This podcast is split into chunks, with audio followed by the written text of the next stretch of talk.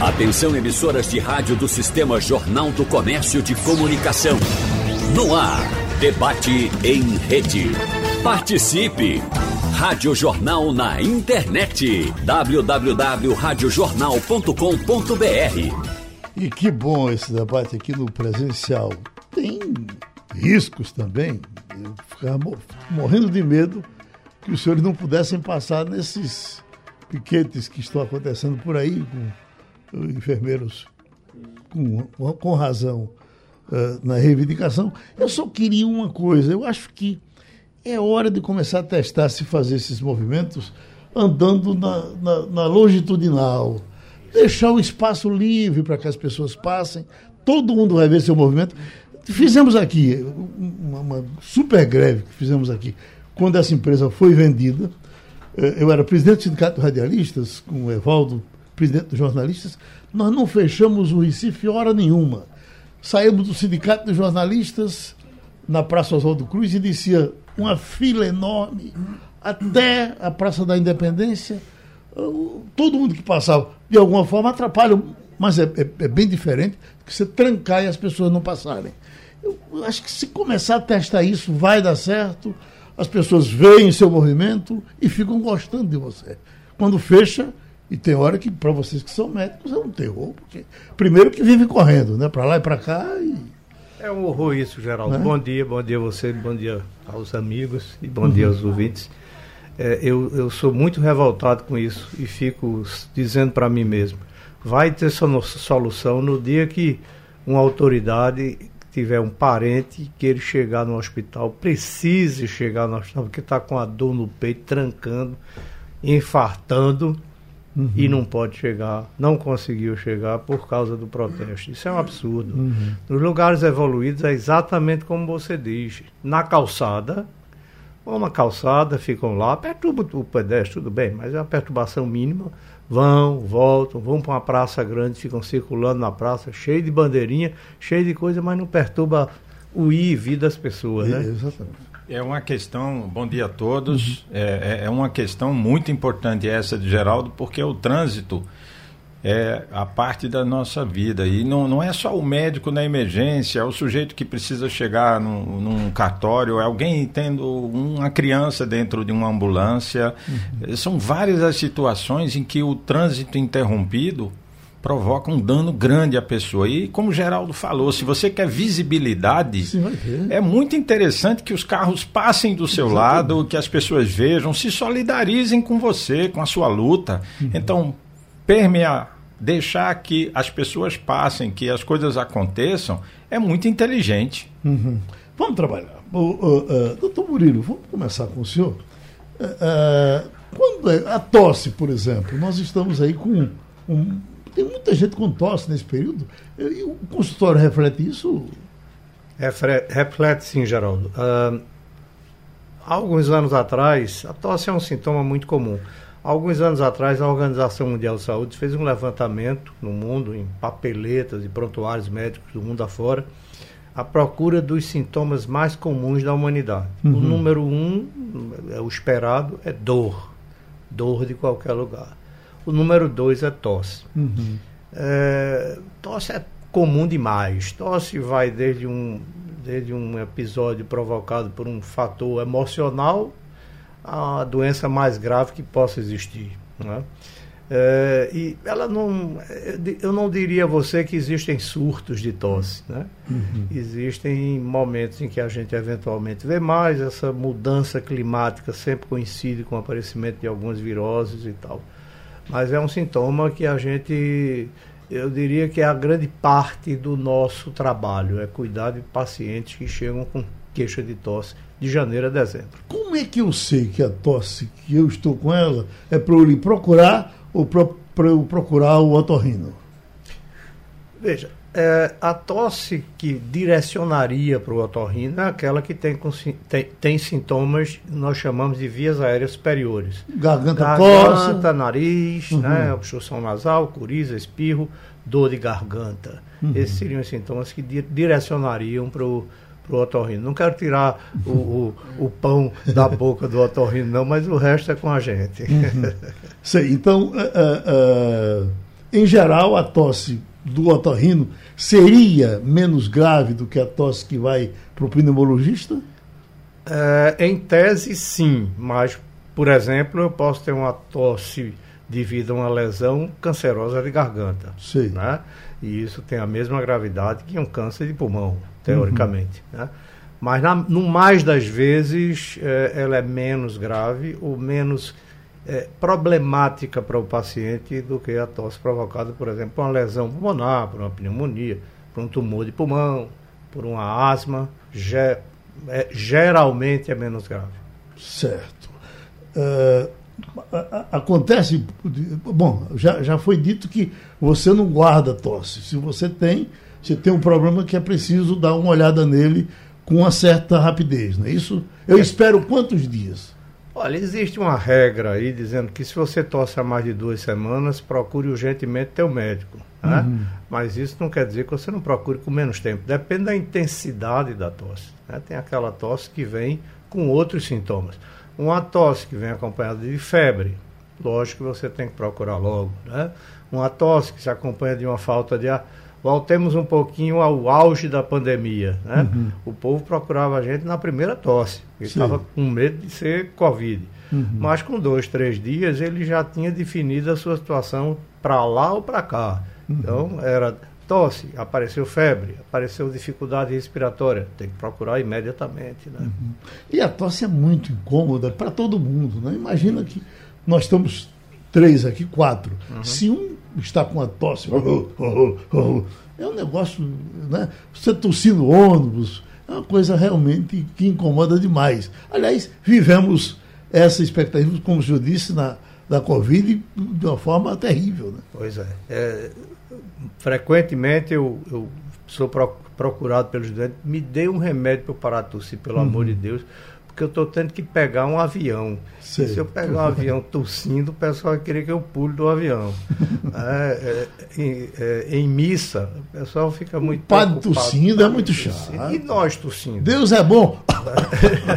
Deus lhe proteja.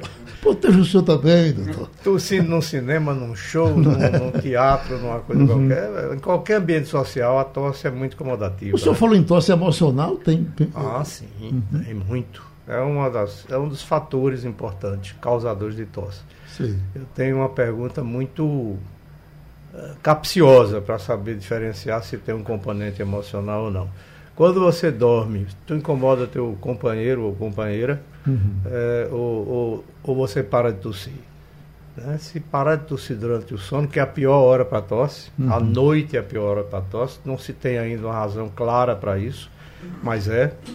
É, se o cara, quando dorme, para de tossir, provavelmente o componente emocional é muito forte. Hum. Existe remédio, único, remédio específico para tosse noturna, doutor Murilo?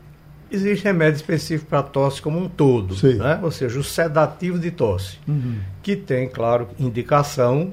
Eu gosto de comparar com dor. Você está com dor de cabeça, você vai ficar com a dor de cabeça, vai tomar um remédio para dor. Você vai tomar uhum. um remédio para dor mas a dor está persistindo. Você vai tomar outro remédio para dor, outro remédio para dor, não. Você tem que procurar saber se, por exemplo, a hipertensão que está causando tua dor de cabeça, se é uma lesão tumoral na tua cabeça, enfim, o que é que está causando sua dor de cabeça. Uhum. Mas você não vai ficar com ela. Você vai tomar um remédio para dor. Então você tem uma tosse, você não vai ficar tossindo. Você toma um sedativo de tosse enquanto procura a causa. Né? Uhum existe muita celeuma sobre isso. Eu não devo sedar minha tosse, porque eu vou impedir que, eu, que meu corpo ponha a secreção para fora. Isso não existe. Se você quiser tossir agora, você tosse. Então, se você sentir a secreção no seu corpo, no seu pulmão, sua via respiratória, você vai tossir e vai eliminar. Uhum. O sedativo não impede isso. Ele tira aquela tosse reflexa que você não controla. Né? Ela uhum. reduz, tira não. Quisera que tirasse. Uhum. Ela reduz a tosse e tira o incômodo, né? reduz o incômodo. Uhum. Existe aquela tosse que vem de um certo cansaço no peito. Essa é sem dúvida sua. É, é sem dúvida nenhuma. Uhum. Mais das vezes isso ou corresponde a uma infecção aguda, tipo uma pneumonia, ou nos pacientes que têm asma, uhum. bronquite, né, bronquite secundária ao cigarro, essa é uma, essa, esse é um sintoma que requer que procure rápido, porque isso uhum. pode evoluir para pior. A tosse do ran-ran, essa é do otorrino? Essa é do otorrino. Dá um trabalhinho para ele, né, Geraldo? é, mas, doutor Paulo Breiner, e quando é que a cabeça é, é, é sua e quando é que ela é do psiquiatra? A cabeça é do neurologista e do psiquiatra sem fronteira. Né? Sem fronteira. As duas coisas estão juntas, elas são diferentes, elas são separadas, mas a, a ideia de separar a mente do cérebro é uma ideia acadêmica. Uhum. Ela é necessária para que a gente complete vários estudos e segmente, porque quando a gente separa, fica mais fácil de estudar. Sim. Não quer dizer que essa separação é real ela existe para facilitar um entendimento, para levar uma teoria para frente. Hum. Mas quando a psiquiatria e a neurologia, ou seja, a neurociência, se encontram, elas produzem conhecimento de primeira qualidade. Então, dor de cabeça que não passa, eu vou seguir a regra fantástica do Dr. Murilo. Feito a tosse, eu tenho uma dor de cabeça, tomei um remédio, uma dipirona que nós usamos muito aqui no Brasil, ela melhorou e ela voltou, sinal de alerta. Eu tomei a segunda, ela melhorou e ela voltou de novo, tem que ter uma causa. Uhum. E eu vou pegar outra carona. Se essa dor de cabeça vier com febre, mesmo que ela tenha dois, três dias, procure um médico. Vá num posto, procure alguém que te escute, porque alguma coisa está começando, geralmente uma infecção por causa da febre, mas não exclusivamente e isso pode ser diagnosticado no começo. Uhum. Mas a questão da a dor de cabeça, ela é, é, é, o psiquiatra não tem tem a ver com a minha dor de cabeça? Na dor de cabeça crônica, em alguns estados crônicos de dor de cabeça, vamos a, a vamos dor de cabeça, é, existem 152 tipos de dor de cabeça. É. A gente classifica de acordo com a origem, com o que está causando ela. A maior parte das dores de cabeça são secundárias. Vamos imaginar, pegando carona de novo, que você tem uma grande sinusite crônica que vai e volta, vai e volta, você vai ter uma dor de cabeça por ela. Uhum. Do... Então a causa é a sinusite. Você tem dor de cabeça, é reativa à sinusite. Tá? E a sinusite, você vai ficar sem dor de cabeça. Simples. O outro grupo é a dor de cabeça primária, cefaleia primária. Cefaleia quer dizer dor de cabeça, uhum. certo? Ah, eu fui no médico, o médico falou que eu tenho cefaleia. É como o médico dizer que você tem dor de cabeça. Você já sabia que você tinha dor de cabeça quando foi para ele. Mas vamos lá. Essa cefaleia primária, a mais famosa é a migrânia, não é a mais comum. Migrânia é enxaqueca, certo? A mais comum é a cefaleia de tensão. Então, elas são a própria doença. No caso aí, aí a enxaqueca ou a cefaleia de tensão são a própria doença. Precisam tratamento. Tratamento específico do neurologista. Muitas vezes, como a cefaleia de Hunter, por exemplo, você tem repercussões emocionais daquela dor, que vem junto com aquela síndrome. Porque, Geraldo, um grande erro é achar que enxaqueca é dor de cabeça. Enxaqueca é uma síndrome complexa, que envolve não só a dor de cabeça, como mudança de hábito, mudança na sua pele, mudança no intestino, mudança no humor também. Uhum. E muitas vezes é necessário a ajuda do psiquiatra. Eu estava me preparando para conversar com o senhor e lendo um artigo com relação ao Alzheimer. E eh, eh, nesse artigo dizia que o Brasil está muito mais propenso a que as pessoas tenham Alzheimer do que, por exemplo, os europeus, por conta da falta de, de assistência que, que se tem no Brasil para uh, o tipo de preventivo. Mas eu, eu faço preventivo para Alzheimer? É, o diagnóstico precoce. Ah, né? é, você percebeu o transtorno, porque o Alzheimer é muito mais que um transtorno de memória, ele é um transtorno de comportamento, um transtorno cognitivo também. Então, muitas vezes se mistura Alzheimer com demência. Então, as demências no Brasil, elas estão saindo da sombra agora. Os diagnósticos, na América Latina como um todo, mas o Brasil principalmente, está tratando melhor a demência há pouco tempo. Os ambulatórios de demência em serviço público, os, os especialistas em demências, eles vêm crescendo há uma década, no máximo.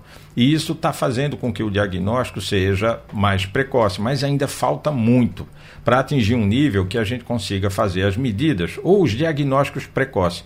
Existem causas secundárias, como eu falei de dor de cabeça, existem causas secundárias para uma aparente demência, que podem ser tratadas, distúrbios metabólicos, um diabetes descompensado pode provocar uma alteração que pode levar a uma limitação da sua atenção, que se confunde com memória, que pode fazer parecer que é demência. Então, alteração de hormônio. Nós temos várias alterações que são do clínico geral, que precisam de um diagnóstico precoce para evitar a evolução. E isso está acontecendo de uma década para cá. Há quem diga que remédio para a cabeça, em geral, faz mais mal do que bem. Isso é verdade? Isso é preconceito, Geraldo. Uhum. Nós temos aqui numa cultura onde existe um preconceito muito grande em remédios ditos controlados. Os remédios são controlados por uma disposição legal para evitar o vício de pessoas que não tomam ele procurando cura. São pessoas que tomam por diversão, por prazer.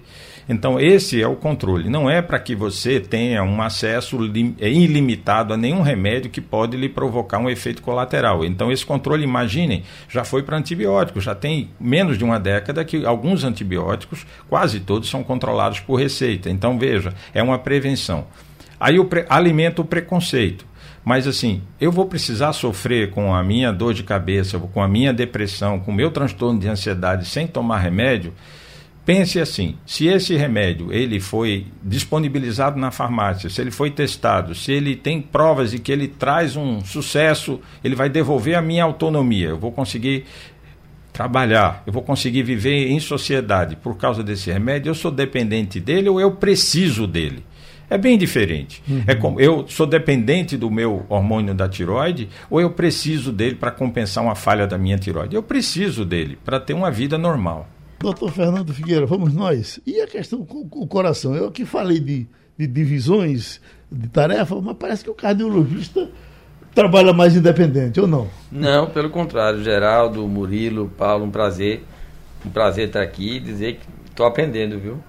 Foi, acho que foi muito feliz ter me colocado por último para participar do debate, porque eu absorvi muita coisa aqui. E acho, e, e o coração, na verdade, na discussão da tosse, da discussão da cefaleia, né?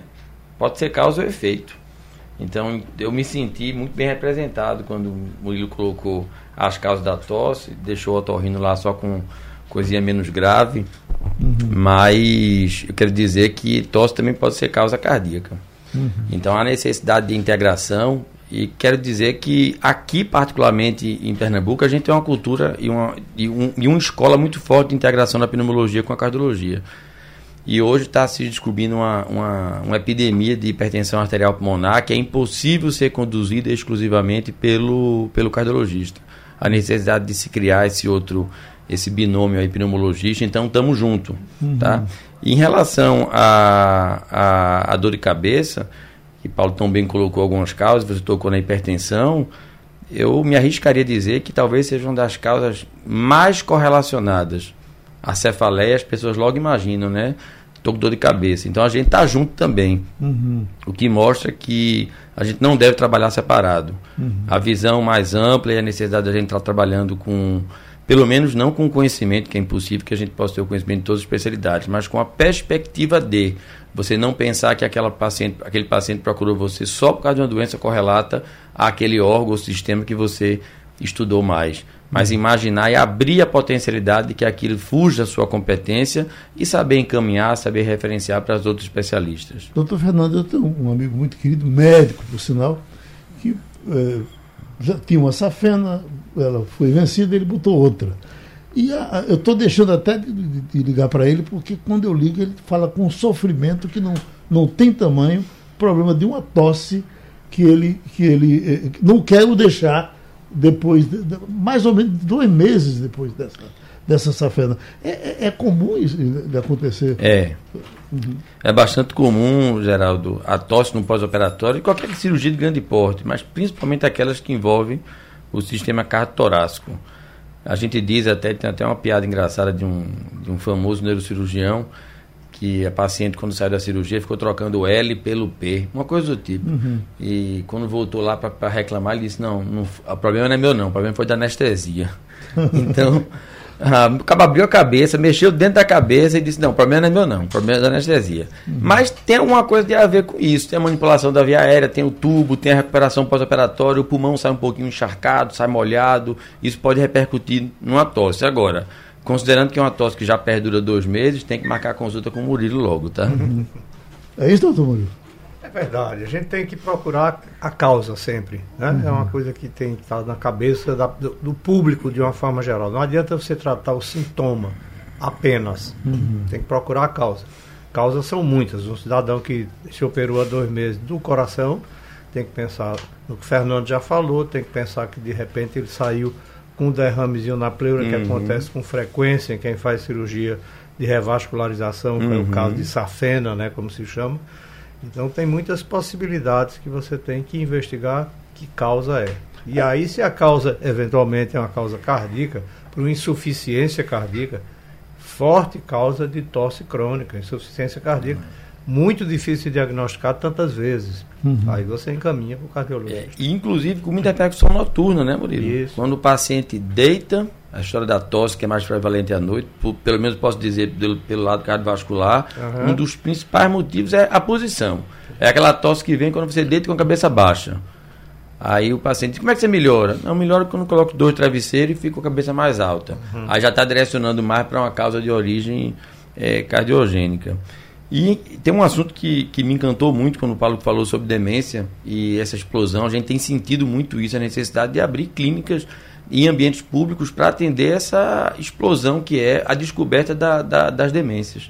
E é importante que se trate com prevenção, porque vocês já imaginaram o, o custo da saúde pública do que você ter esse universo de, de, de, pacientes que, uma vez descobertos tardiamente, já em fase avançada de demência, de, demência, de, de demência vão demandar de atenção do próprio Serviço Público de Saúde, da família.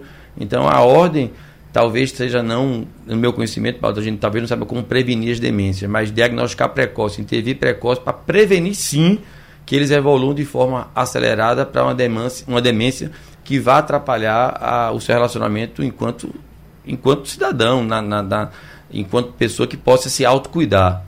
Excelente colocação, Figueira. Acho que a medicina que nós todos queremos aqui é uma medicina que veja o ser humano completo e que trate ele desde o início para evitar ou impedir que algumas doenças crônicas, não só as demências, como as doenças do movimento, a doença de Parkinson, aí todas as outras doenças crônicas que a gente tem, não se manifestem na sua forma mais agressiva que a gente consiga, com o diagnóstico precoce, medidas que vão minimizar o efeito daquela doença na sua qualidade de vida. Porque olhando com muito cuidado e sendo bem chato, a medicina cura pouquíssima coisa. Nós curamos doenças infecciosas, alguns tumores benignos, uma apendicite, dependendo da causa, o paciente vai ter alta definitiva, mas a maioria das doenças, eu não conheço ninguém que ficou curado de pressão alta eu não conheço ninguém que ficou curado de diabetes, mas a gente trata. Para que a gente trata? Porque a gente previne. Vamos prevenir, vamos fazer o ambulatório, que Figueira falou bem,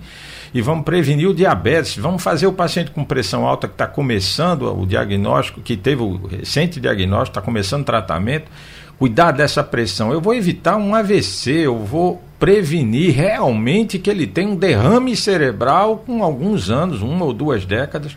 Isso é catastrófico. Uhum. Isso vai dar para ele uma imobilidade, uma dependência completa, vai imobilizar a família.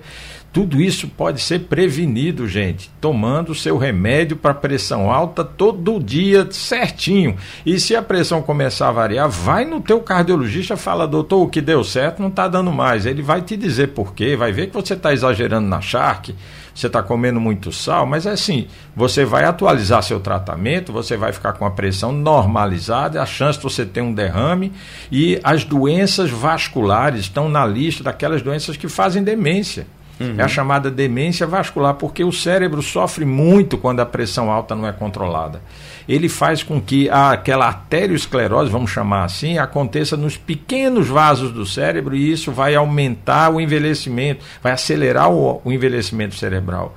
E aí, quando você tiver uma tosse, você vai ter muita dor de cabeça toda vez que tossir, porque teu cérebro está bem sofrido, está bem machucado, então tu vai ter uma tosse e a cabeça vai doer muito. Se tu tá assim, Vai no teu clínico, vai dar uma olhada na tua pressão, vai ver o que está acontecendo com a tua cabeça. Doutor Paulo, uh, Parkinson e Alzheimer. Uh, houve um tempo que tropeçava em diversos amigos com mal de Parkinson. E depois as coisas foram passando e há uma prevalência agora de, de Alzheimer como que fosse uma coisa epidêmica, especialmente nos meus amigos velhos. Eu lhe pergunto, o que é que aconteceu? Apareceu o tratamento para Parkinson e não apareceu para Alzheimer? O que é que está acontecendo que a gente tem hoje para cada, me parece, para cada uh, três Parkinson eu tenho cinco Alzheimer. Diagnóstico. As causas das demências são bem maiores do que as causas das doenças do movimento. A doença uhum. de Parkinson, me permita aqui, Geraldo, fazer uhum. assim: doença de Parkinson é, é uma doença, ela é uma doença, ela não é um mal. Uhum. É, porque é, veio da tradução é, do francês, o professor Charcot denominou ela o maladie de Parkinson. Em francês seria doença de Parkinson, mas foi traduzida para mal de Parkinson. E aí dá uma ideia de que é um mal, um castigo. E não é, gente, é uma doença, como uma doença qualquer crônica que precisa tratar. Mas vamos lá. As doenças crônicas, elas estão aparecendo mais porque nós estamos vivendo mais também. Nós uhum. estamos envelhecendo. A idade madura já foi 40 anos, o idoso já foi 55 anos.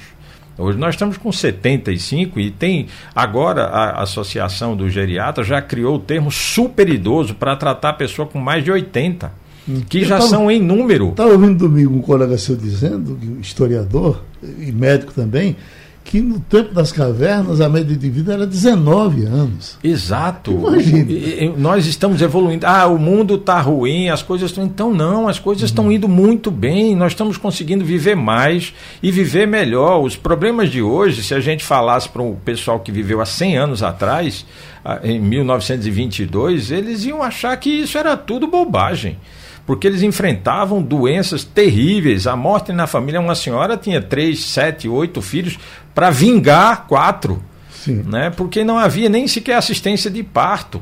Né? Então nós estamos indo bem. Poderíamos estar melhor, sim. E vamos precisar, exatamente por causa do envelhecimento. O envelhecimento da população está fazendo sair da profundidade para o sobrenadante várias doenças que precisam de atenção. O Parkinson mata? Não. O, o Alzheimer mata? Não, o que acontece uhum. é que eles provocam imobilidade certo. e eles provocam doenças secundárias que vão crescendo em sua intensidade com a evolução da doença, muito por causa da imobilidade. Uhum. O que existe é uma diferença muito grande. Na doença de Parkinson, os sintomas são motores predominantemente e não motores. Hoje a gente sabe que a ansiedade pode ser da doença de Parkinson, a depressão pode vir da doença de Parkinson. Já atendi algumas pacientes, até é, mãe de colega que eu cheguei na casa e ela estava tendo uma crise de ansiedade. Ela é uma pessoa com doença de Parkinson e eu não fiz nenhum remédio para ansiedade para ela. Eu fiz a levodopa. Eu dei um pouquinho de levodopa a mais para ela, ela acalmou. Então é parte da doença de Parkinson. Nós temos na doença de Parkinson sintomas não motores também. Uhum. É, é, nessa entrega de cadeira de rodas, doutor Paulo, não sei se eu já lhe disse isso, mas no começo, quando nós pensamos no projeto de entregar as cadeiras de rodas, a gente pensava no, no acidente de moto, no, na batida de carro e tal. Mas é, é, impressionante a resposta que a gente tem hoje de quase todas as pessoas que recebem cadeira de rodas de acidente vascular cerebral. É impressionante. É, é um reflexo da falta do cuidado primário da doença cardíaca. Eu vou pedir ao doutor uhum. Figueira que faça uma intervenção aqui e alerte de novo da, na fala dele todo mundo para cuidar da doença arterial hipertensiva crônica. Uhum. Que é causa e efeito né, de, de, de muito. E o envelhecimento da população sendo posto e poderia estar melhor, né? A depender da, de quão a gente possa controlar os fatores ambientais. E na ausência de controles de pressão, de controles de níveis glicêmicos, uma doença aterosclerótica acelerada, isso vai explodir, isso vai repercutir, já está acontecendo. E aí a grande equação que a saúde brasileira está passando é um aumento das doenças crônicas degenerativas associado ao envelhecimento populacional, na falta de um controle de prevenção. Então você tem mais gente adoecendo, mais gente de certa idade, que por si só já vai adoecer mais, é, sem ter tido controle, e o dinheiro é um só. Para atender aquele crônico degenerativo que atingiu uma alta idade, mas com necessidade de que você invista para que outras gerações que vão vir pela frente não venham a sofrer desse mesmo dano. E, e isso no Brasil aconteceu de forma muito acelerada. A gente está passando por uma transição demográfica de uma rápida evolução de idade, de, da, da expectativa de idade média, né? Sem que a gente tenha preparado o terreno, sem que as condições, é, e principalmente de educação, que é isso que Paulo é, é, é, é nos cobrou aqui para intervir, de como educar a população a procurar o seu profissional. Mas não basta só transferir a responsabilidade para a população. Porque eu não tenho dúvida, e queria, na presença de outros colegas aqui, inclusive da geral, de imaginar qual é o sofrimento quando você fala, procure seu médico. É muito difícil marcar consulta. Sim. É muito difícil. Uhum. A gente tem hoje, eu queria até aproveitar para falar, um milhão de ligações, um milhão de ligações por mês para tentativa de marcação de consulta no ambulatório do IMIP. Um milhão. Um milhão. Acredite, Nossa, é um grande Deus. ambulatório, mas que se somar todos os serviços ambulatoriais, a gente talvez consiga oferecer algo em torno de 20 a 25 mil consultas mês. O que também já é muita coisa. Oh. Mas a gente e os outros 925 pessoas que estão tentando marcar via uhum. telefone. Então, a, o acesso é outro elemento na composição dessa equação para que a gente componha educação populacional e acesso, para que no final esse paciente possa ter é, é, o benefício realmente do que a gente quer né? Está sendo tratado agora para prevenir doença no futuro. Pronto, doutor Murilo. Falamos um pouco do cérebro, falamos do coração, chegamos agora mais à vontade para o pulmão. Fala um pouco mais do pulmão. Aliás, nós começamos com ele, né? Não é? A gente começou uhum. com ele já. Veja, o pulmão é um órgão. É, eu estou aqui com dois colegas de especialidades afins, né? nós chamamos que nossos órgãos são uhum. nobres, entre, entre aspas, porque são importantes para que a gente viva. É, ele tem uma característica que diferencia para pior que o uhum. coração e o cérebro. Nós todos aqui sofremos, nós, eu estou considerando que eu sou um pulmão, uhum. Paulo é um cérebro, Fernando é um coração. Certo. Nós todos sofremos das emoções, as emoções fazem mal a, a nós, né? Uhum. É, nós sofremos de traumas externos, pancadas, o coração menos, mas pulmão e cérebro bastante. Quer dizer que a, a emoção interfere na vida do pulmão também? Interfere também, também. Uhum. Tem doenças, vários sintomas respiratórios, já falamos que tosse certo. pode ser psicoemocional e, por exemplo, asma, que é uma doença uhum. muito comum, uhum. desencadeada... E ninguém vive bem respirando mal, né? Não é? Uhum. E, e, nós podemos sofrer de problemas vas vasculares, aquilo que o sangue leva, né? Uhum. Todos nós sofremos, coração e cérebro, cérebro mais do que o pulmão. Mas o pulmão tem uma característica que é só dele, que é a exposição ambiental. Uhum. Então a gente é constantemente exposto a dano, né? Polui, poluição ambiental, o bendito do cigarro, né? É, vírus, bactérias, fungos, tudo que a gente está respirando o tempo, o tempo inteiro jogando dentro do pulmão. Uhum. Então, essa é, uma, é um fator muito, é, muito importante das doenças pulmonares. A gente aprendeu nessa pandemia que a gente pode melhorar isso através do, do distanciamento físico. Então, você está. Geraldo está aí com espirrando, tossindo. Opa, uhum. vou ficar a três metros dele aqui. Eu estou fazendo muita coisa. Certo. Parece pouco, mas é muito. É, a, o nosso famoso hábito é, latino de abraçar, de beijar todo mundo. Zé Nivaldo, nosso querido Zé Nivaldo, publicitário, uhum. escreveu durante a pandemia que não sabia porque a gente ainda tinha esse hábito, que achava que a gente ia mudar. Não mudou nada, voltou, já está todo mundo abraçando, uhum. beijando de novo. Não estou dizendo que ninguém abraça e beija, pelo amor de Deus, é uma coisa importantíssima.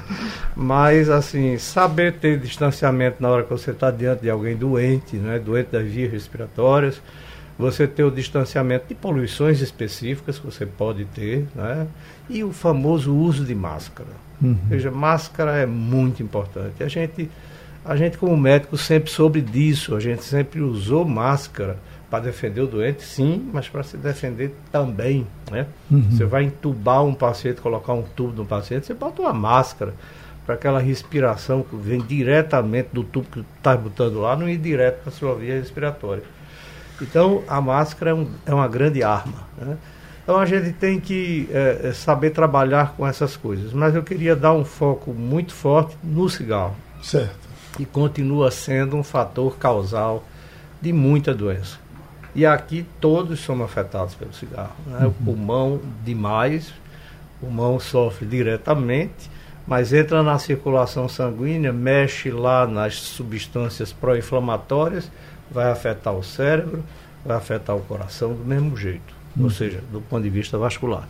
Sendo que no pulmão tem uma coisa mais grave que é o câncer, né? o câncer de pulmão, que tem, uma, uma, tem crescido, infelizmente ainda, no mundo, é, é, porque a população vive mais, está havendo mais câncer de uma forma geral.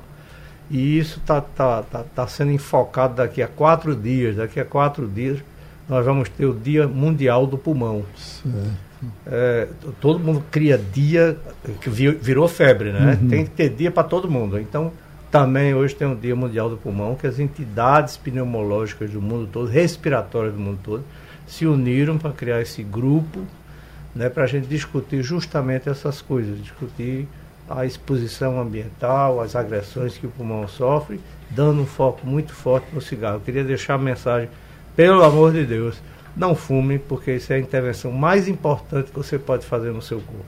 Os medicamentos de pulmão evoluíram muito positivamente, doutor? Veja, as medicações de pulmão, a gente tem que de um lado, focar nas medicações que tratam as infecções. Uhum. Né? As uhum. infecções respiratórias são muito frequentes. As gripes, quase nada. Gripe, gripe verdadeira, não que o povo chama de gripe. A gripe provocada por vírus, uhum. muito pouco. É, as, as pneumonias bacterianas, bastante.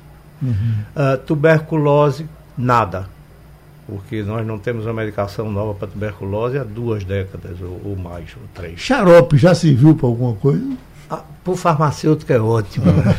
então, é, xarope na realidade é água com açúcar. Né? o que interessa é o remédio que está ali dentro do Mas xarope. Mas a caninha com limão ajuda. É, ajuda Essa é outra pergunta. E só para terminar, a gente avançou bem e tem avançado bem em asma.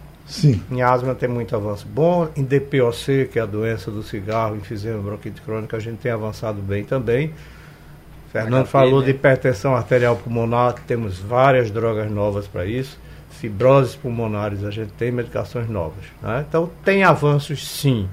Nenhum avanço brilhante, mas temos avanços. Meus doutores, a gente já vai ter um programa eleitoral que a gente não pode estourar, tem que entrar na hora. Fizemos aqui um debate de um milhão de dólares a gente agradece esse presencial da melhor qualidade. E não vamos deixar de nos encontrar, não, tá certo? Não, de jeito Agora, olha, agora tem esse, esse, esse bicho aqui no meio. e a gente conversa sempre. Muito obrigado, tá certo? Obrigado, obrigado. Sugestão ou comentário sobre o programa que você acaba de ouvir, envie para o nosso WhatsApp 99147 8520.